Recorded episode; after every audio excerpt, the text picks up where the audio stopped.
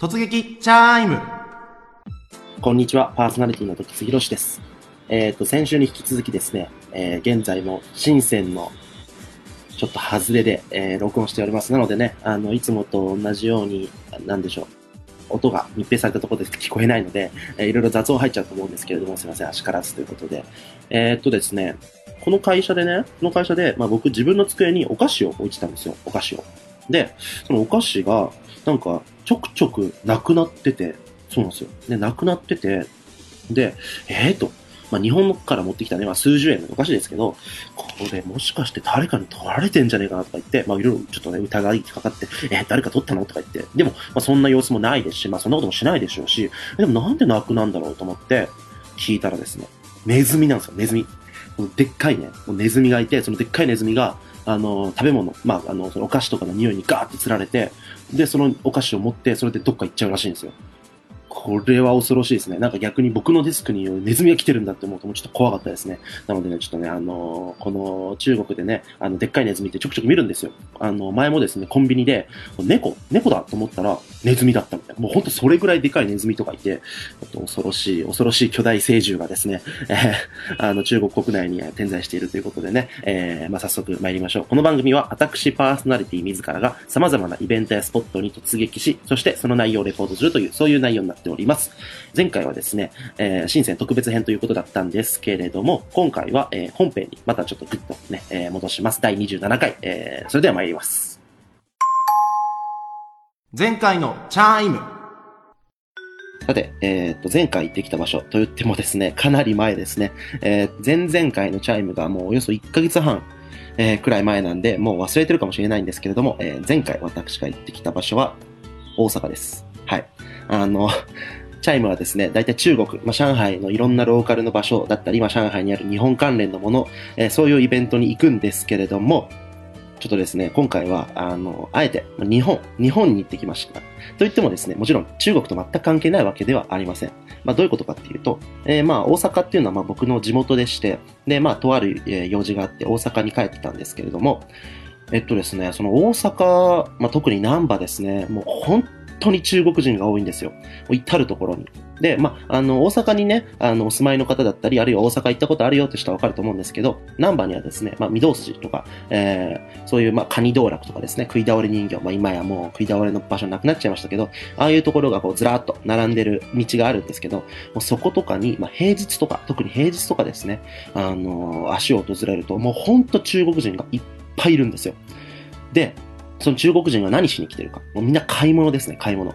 えー、今、中国から、まあ、日本に来る人、まあ、特にやっぱ円安ってこともあって、まあ、あるいはその渡航がかなり自由になったっていうのもあって、で、それにまあ、あれですね、中国国内の賃金が上がってきたとか、えー、いうのもあってですね、とにかく日本ブームなんです。日本の方が中国のいいものより物は安いし、それで日本の方が綺麗だし、飯もうまいし、で、やっぱ何よりそんな遠くないし、2時間ぐらいできるんでね、とにかく日本に来る人が多いと。そして日本に来る人っていうのは大体まず東京に行くらしいんですね。東京に。まず東京に行ってから、そこから、えー、大阪まで新幹線で移動。で、大阪から、えー、自分の国に帰るっていう。そういうパターンが、えー、黄金パターンらしくてですね。えー、ということで、大阪では買い物をしていくんですね。いや、最終日なんで、大阪でガッといろいろ買ってと。えー、それ帰るっていうのが、えー、黄金パターンらしいんです。で、そのまあ、大阪で何買ってるか。えー、まあ、やっぱ多いのは、えー、ビッグカメラとか、えー、ああいう、えー、ヨドバシカメラとかで電化製品ですね。あの、日本の電化製品、まあ、日本製のものだったり、中国でもですね、例えば、えー、日本の魔法瓶とかですね、あと炊飯器とか、ああいうの売ってますけど、めっちゃめちゃ高いんですよ。日本だと、もう5、6万で買えるようなやつがもう中国だと10万超えたりとか。えー、で、ちょっと前だと、まあニュースでも良くなってましたけど、トイレの便座ですね、便座。あの、あったかくなったりする便座。あのトイレの便座。まあ中国ではマートンと言いますけど、あの便座がめちゃめちゃ売れてたんですね。で、あの、まあ、便座はもう日本だと、まあ、TOTO ですよね。TOTO の便座がめちゃくちゃ売れたっていうのもあって、まあ、そういうですね、あのーまあ、謎のもの、まあ、日本人にとったら、あ、これがないんだみたいな、まあ、インバウンド消費ってやつですか？あの、なんかね、経済っぽく言ってみましたけど、まあ、そういうものがたくさん中国では、あえー、日本では、まあ、中国人が買ってくるんですね。で、えー、あともう一つ大きいのは、ドラッグストアなんですよ。ドラッグストア。えー例えばまあなんだろう、あの、いや松本清とか、えーああいうドラッグストアでですね、え例えばその薬だったりとか、えあるいは、えなんか健康食品とかですね、もう特に健康食品がすごいんですよ。今中国では、まあちょっとした健康食品ブームでして、え例えばその、スムージーダイエットとかですね、あの、まあ朝ごはんとか昼ごはんの代わりに飲むと、え体もききれいになって痩せますよっていうあの、スムージーですね。スムージーダイエットとか、あるいは、えっと、ヒアルロン酸とか、あの、コラーゲンのなんか、飲み物みたいな、あ飲んで意味あんのかって感じですけど、あの、ああいうものとかがもうめちゃめちゃ売れてるんですね。で、もう結構高いんですよ。まあ、1本3000円とか4000円とかするやつなんですけど、まあ、飛ぶように売れていると。まあ、というのも、まあ、中国でも、えー、代行といって、まあ、要は日本から輸入してそれを買うっていう制度が、えーアリババとかでやってるんですけど、まあ、やっぱそれよりも日本で買った方が安いですし、あの、何割か。なので、やっぱり日本で買い、買って買い占めて、そして、えー地元の友達だったり、あるいは家族だったりに渡すっていう、お土産として渡すっていうのがすごい流行ってるんですね。ということで、このビッグカメラと松本清っていうのがですね、もうね、中国語だらけなんですよ。中国語。もう、もちろん店員さんがね、あの中国語喋れる店員さんがいるっていうのもあるんですけど、それだけじゃなくて、もう看板とかも、もう中国語の方が目立つぐらいドーンと置いてるんですよ。で、あ、あともう一個忘れてました。ドンキホーテですね。あの、ナンバのドンキホーテ。ここも中国人が多い。あの、やっぱドンキホーテで多く買われてるのは、あの、お菓子なんですよ、お菓子。あの、キットカットの抹茶味ってあるじゃないですか。もうあれとか爆発的に売れてて、で、あの、この前ね、その大阪に行った時も、あの、ドンキホーテの下行ったら、まあ、地下にね、あの、食品売ればあるんですけど、そのお菓子で、あの、キットカットの抹茶がもう山積みに、もう何十個って山積みされてたんですけど、もうものの数分で中国人が1個5個、1人5個とか10個とか買ってってバーってなくなる。で、なくなるやいない、また後ろから、えーっと、またキットカットの抹茶味が転送されていくと。これはすごいですよ。もうね、あのー中国人のこの消費の凄さというか、まあこれって要は中国人が買い物好きだとかね、バブルが入ってるっていうよりも、もう一個大きいのは、もちろんそのバブルが入ってるとかね、あの、円安だっていうのもあるんですけど、もう一個一個大きいのは、まあ単にやっぱ中国よりもね、日本の製品の方が安くていいんですよ。はい。なので、まあ合理的な考えのもと買ってるっていうのが、あの、あるのかなっていうふうに思いました。はいはい。それでね、あの、今回大阪行ったっていうことで、僕の中で、まあ、二つメインイベントがあるんですね。で、その二つっていうのが、まあ、一つ目は、吉本。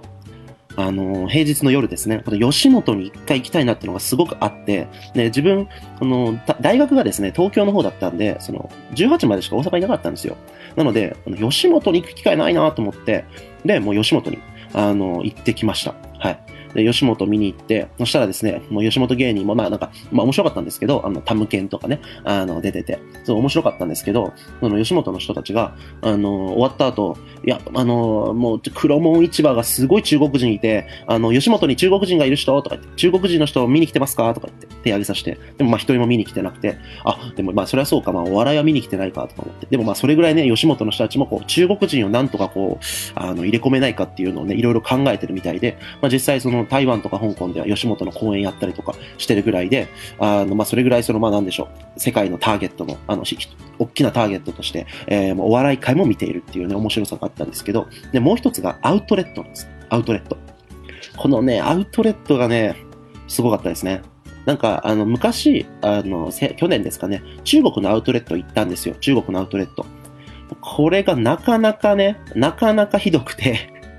もうこれちょっといつかまたお話ししたいんですけど、もう中国のアウトレットって本当にゴミくずが売ってる感じなんですよ。まあこれすごい言うとあれなんですけど、あの、中国のアウトレットっていうのは、もう本当に売れ残ったものをもうそのまま置いてるみたいな感じなんですよ。なので、あの、まあ、いろんなね、製品置いてますよ。有名な、まあ、例えばアルマーニだったりね、あの、ベイシングエイプだったり、えー、なんでしょう、あの、ディーゼルとかいろいろ置いてるんですけど、あんまりなんか、え、これ本物？みたいな。でもむしろこれ偽物じゃね？みたいな変なものが置いてることが多くて、で何よりね、高いんですよ。あの、中国ってただでさえブランド物って日本のやっぱ3割か4割高いじゃないですか。で、それが3割か4割引かれてるっていう。だからもう、あの、ほとんど日本で定価買うのと同じぐらいの値段みたいな。で、しかも品揃え悪いみたいな。で、しかも何シーズンも前のものみたいな。これ、まあ、日本人にとったらね、中国のアウトレットって微妙だなって感じなんですけど、逆はですね、要は大阪のアウトレット、まあ、リンクタウンなんですけど、えー大阪のアウトレットはもう中国人がいっぱいなんですよ。こちらは、えっと、土曜日か日曜日かなに行ったんですけども、ものすごい人がいて、でみんな、もういっぱい買うんですよ。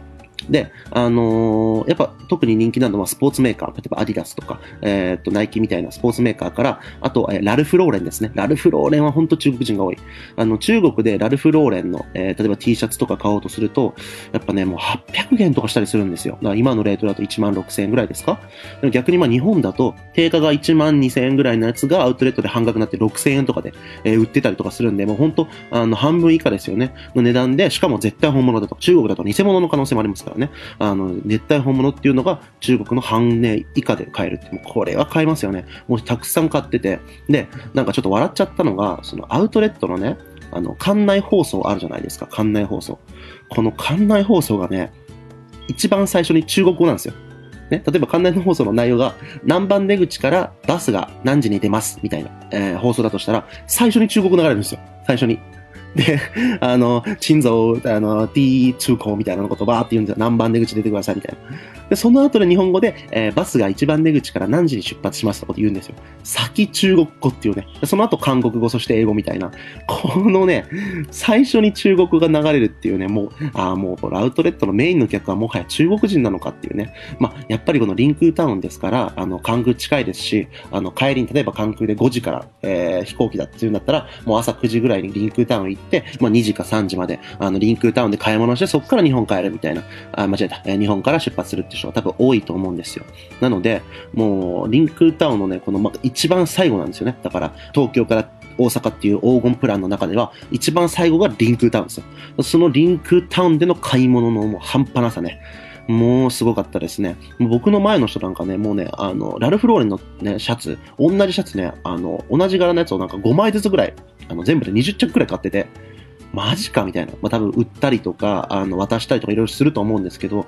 もうこれは売れ、飛ぶように売れてるなとか思って。で面白いですよね。こういうラルフローレンとかってやっぱ中国製が多いじゃないですか。ね。だから中国で作って日本持ってきて、日本に中国人が来て日本で帰って中国に持って帰るっていうね。このマッチポンプみたいな。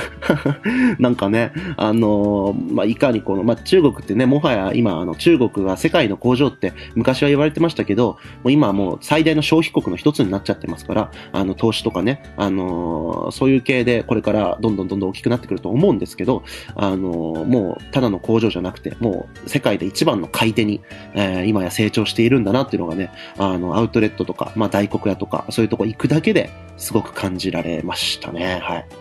えーでですね、その後ですね、あの、まあ、僕も、えー空港に向かいまして、さあ、上海帰ろうとえいうタイミングでですね、この空港にですね、ものすっごい数の中国人がまたいるんですよ。まあ、もちろんね、それは、あの、上海に行く方のところなんですけど、まあでもそれでも、それを抜きにしても、あの、免税店にやっぱ中国人多いんですよ。で、彼ら、彼女らね、またこの免税店でも死ぬほど買うんですよ。もうだからさっきね、ラルフローレン何十着買った人もね、あの、もちろんいると思うんですけど、もうその人たちも、もう、もう両手にいっぱいに免税店買うんですよ。何買うか。今やっぱ有名なのはですね、あの、ロイズチョコレート。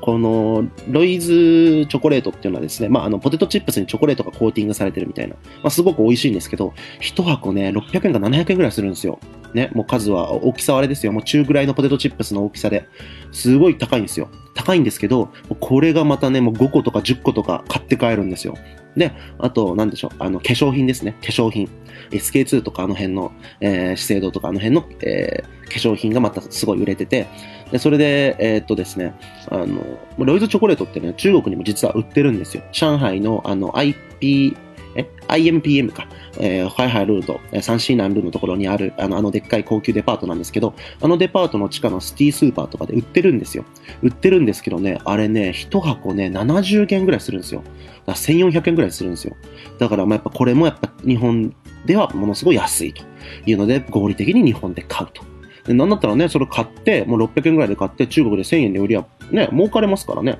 まあ、それでだから、代行、あの、こういう、あの、輸入販売サービスっていうのがやっぱね、個人でも盛り上がってるっていうのはその一つだと思うんですけど、まあ、とにかく中国では高いと。まあ、この辺ね、どういうふうに中国政府がやっていくのかって、まあ、そういう話はね、僕がすることじゃないんですけど、まあ、ちょっと置いといて、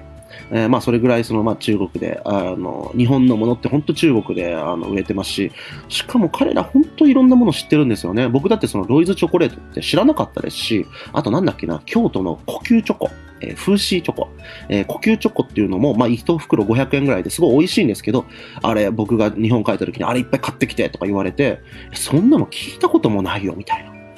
そういうのもね、たくさん、あの、知ってるんですよね。どういう、どっから情報をね、仕入れてるかわかんないですけど、まあ、特にやっぱ今ね、中国ってその食品とかについて、すごい気使ってて、まあ、環境問題とか含めてですね、あの、そういうのに気使ってる時期なんでね、特にリテラシー高めのその都市部の若者とかは、あの、まあ、日本で、あの、食べ物買った方がいいんじゃないかっていう多分気持ちが、えー、強いと思うんですよ。で、あとは、あの、その食品関連で言ったら、あれですね。粉ミルクです、粉ミルク。この粉ミルク、あの、明治の粉ミルクが、あ、明治じゃない、グリコか。なんかいろいろ間違っちゃってますけど、まあ、とにかくこの粉ミルクがですね、めちゃくちゃ売れるんですよ。やっぱり中国人、あの、赤ちゃんすごい大事にしますからね、シャオファンティーとか言って、あとちっちゃい皇帝とか言ってですね、あの、一人っ子も多いですし、ものすごい大事にしますから、このね、あの、赤ちゃんに対するお金の使い方っていうのも結構強いんですよ。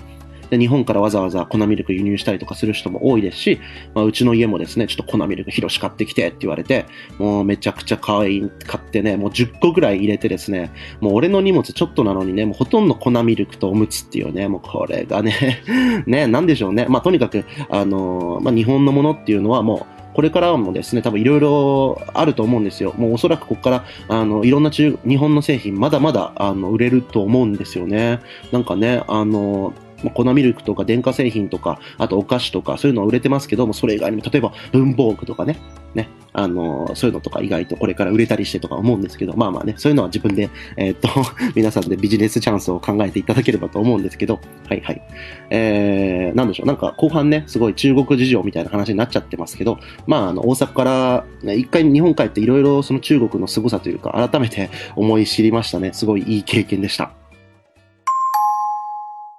次回のチャイム。さてですね、えー、次回私が行ってくる場所は、すいません。もう一周ですね。もう一周日本の、日本についてです。えー、っと、今回大阪だったんですけど、まあ、また大阪かな？もう一回大阪かもしれないですね。あのー、今回はですね、ちょっと中国全体について、えー、なんだ、大阪の中国人事情についていろいろ語ったんですけど、えー、今回はですね、あの、もうちょっと大阪のスポットにあの焦点当てていろいろ話せればなって思います。はい。えー、ということでですね、次回をお楽しみいただければと思います。ちょっとね、あの、しばらく上海離れちゃってるんで、8月ぐらいまでは上海についていろいろ語れないんですけど、もうそれはもうすいません、申し訳ないということで、はい、あのー、次回をお楽しみに。それではまた来週。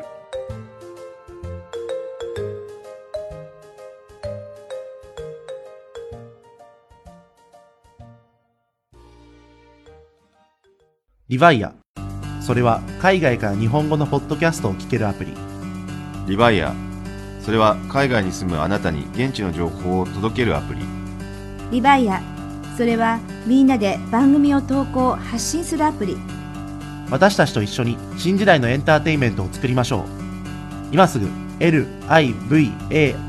で検索。リヴァイア。